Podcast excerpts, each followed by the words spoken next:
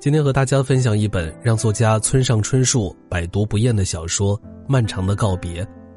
谈到这部小说，村上曾不吝赞美的评价道：“这是个真正意义上的灵魂交流的故事，是人与人之间自发的相互理解的故事。相信这个击中他灵魂的故事，也能带给你同样的震撼。”一九五三年，美国作家雷蒙德·钱德勒因为爱妻病重，陷入了巨大的痛苦中。当死神慢慢逼近，钱德勒决定写一本侦探小说。作为与妻子的永别之礼，他将小说命名为《漫长的告别》，为妻子讲述了一个紧张刺激又哀婉动人的故事。这个故事虽然包裹着凶杀案的血腥外衣，内核却指向了成年人之间无奈又决绝的分别。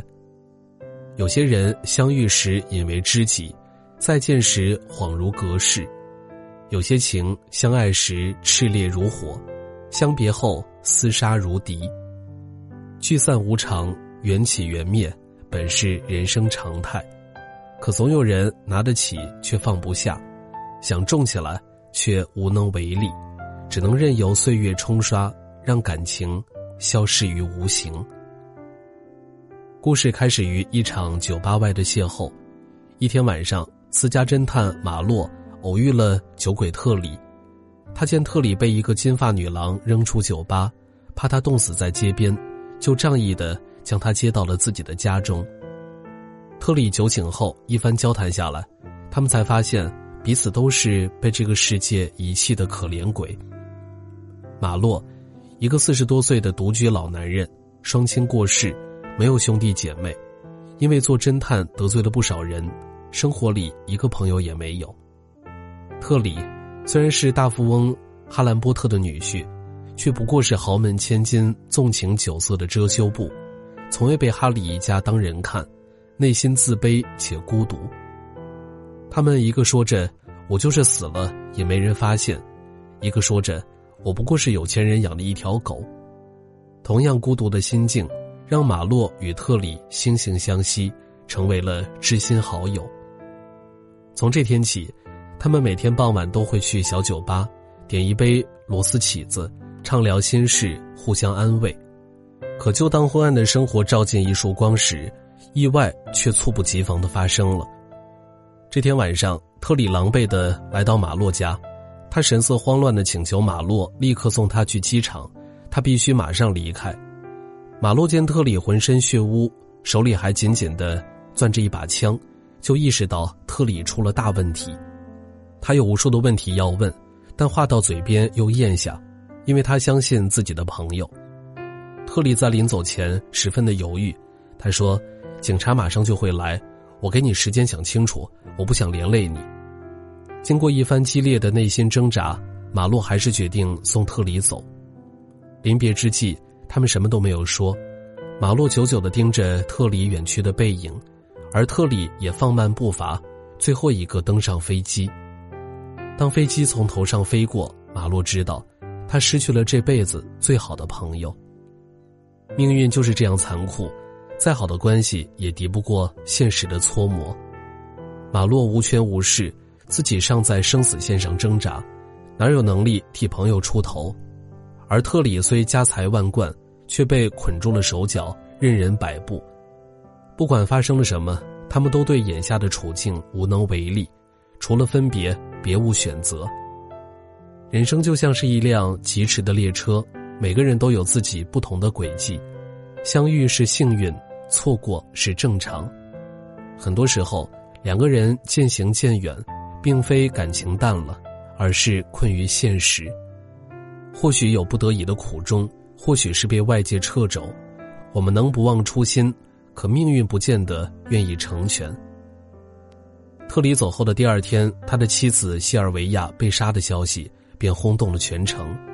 警方迫于各界压力展开调查，一切证据都指向了特里，而与他过从甚密的马洛很快就以事后从犯的罪名被捕入狱。马洛抱着必死的决心，可几天后他竟然被无罪释放了。原因很简单，警方确认特里已经在墨西哥畏罪自杀。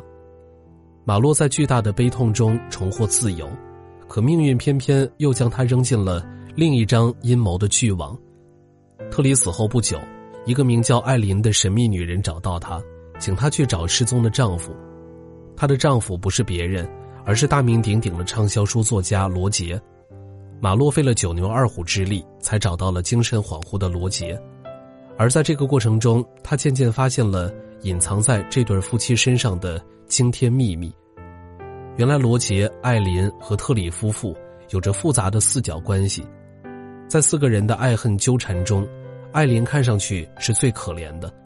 她的初恋男友特里做了西尔维亚的丈夫，而自己的现任丈夫又成了西尔维亚的情夫。想当年，艾琳和特里深爱着彼此，他们曾山盟海誓，永远不背叛爱情。可后来战争爆发，二人失散于人海。十几年过去后再次相遇，他们心中的爱早已消散。只剩下冷漠与怨怼。遗憾的是，这种由爱生恨的悲剧在艾琳的身上再次上演。她和后来遇到的罗杰也没有逃过漫长岁月的考验。他们从结婚时的浓情蜜意，不知不觉地走到如今的貌合神离。看着特里和罗杰都周旋在西尔维亚身边，艾琳发疯一样的嫉妒。于是他设计了残忍的连环杀人局。先是枪杀西尔维亚，嫁祸给特里，后又杀死罗杰，嫁祸给马洛。可这一切怎能逃过私家侦探马洛的眼睛呢？为了还特里和自己清白，马洛立即向警方告发了艾琳。可就在警方抓捕艾琳前，他自杀了。听过这样一句话：在这个世界上，感情是最经不起考验的东西，坚固时能排山倒海。脆弱时又一碰就碎，再深的感情，置于岁月的洪流中，都有随时倾覆的危险。爱淡了就放手，情浅了就释怀。与其让遗憾变成噬骨的毒药，不如默默转身，为自己寻找下一个路口。当年特里离开后，曾寄给马洛一张五千元的钞票，希望他能安度余生。这段日子里，马洛时常盯着这张钞票发呆，再窘迫也没舍得花，毕竟这是特里留给他的唯一念想。一切真相大白后，马洛本可以过上衣食无忧又风平浪静的生活，可他却骗不了自己的心，他心里埋着一个惊雷，他不得不亲手将其引爆。随着对案件的深入调查，他发现特里根本不是他认识的样子。而是一个身份复杂、极具城府又不择手段的人。整个案件，与其说艾琳是罪魁祸首，不如说特里才是幕后推手。他借妻子的死卷走了巨额财富，假造畏罪自杀蒙混过关，后又做了整容手术，改名易姓，摇身一变成了墨西哥上流社会的大富翁。他彻底摆脱了哈兰家，甩掉了令他头疼的艾琳，过上了。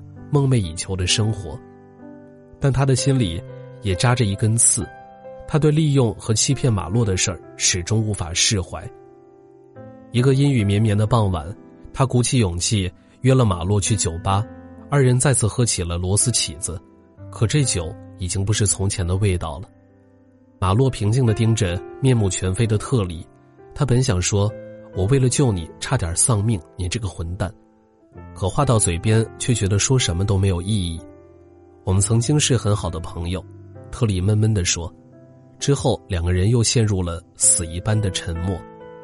最后，马洛说：“特里早就死了，别了，朋友，我不会再和你说再见，因为当年送你去飞机场的时候说过了。”马洛起身告别，临走前把那张五千美元的钞票轻飘飘的丢在了桌子上。小说《漫长的告别》随着马洛的离去落下帷幕，只留读者在书外唏嘘感叹。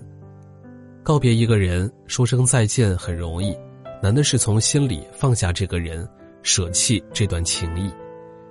人生好似一场追逐赛，起跑的时候我们同行者众，可跑着跑着你会发现，身边的人越来越少，最后只剩自己奔跑于孤独中。而这些告别并非发生在一瞬间，是并肩同行了很长一段路之后才慢慢完成的。成年人的告别往往都是悄无声息的，说一声再见就死去一点点。村上春树曾被钱德勒的这句话深深触动，将小说《漫长的告别》反反复复看了十几遍。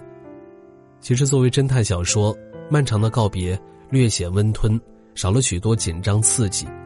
但经历过聚散离合的人却能看出，钱德勒真正想讲述的，是生离死别中的厮杀与悲痛。就像学者芷安所言，四十岁以后的人，才能喜欢上钱德勒。我们一生会遇到很多人，有的擦肩而过，有的一见如故，但最终都会走向离别。毕竟选择不同的人，会走向不同的远方，不是一个世界的人。也终究无法长久陪伴。人生是一场漫长的告别，愿我们不得不说再见的时候，不留恋，不纠缠，不强求，点亮再看，与朋友们共勉。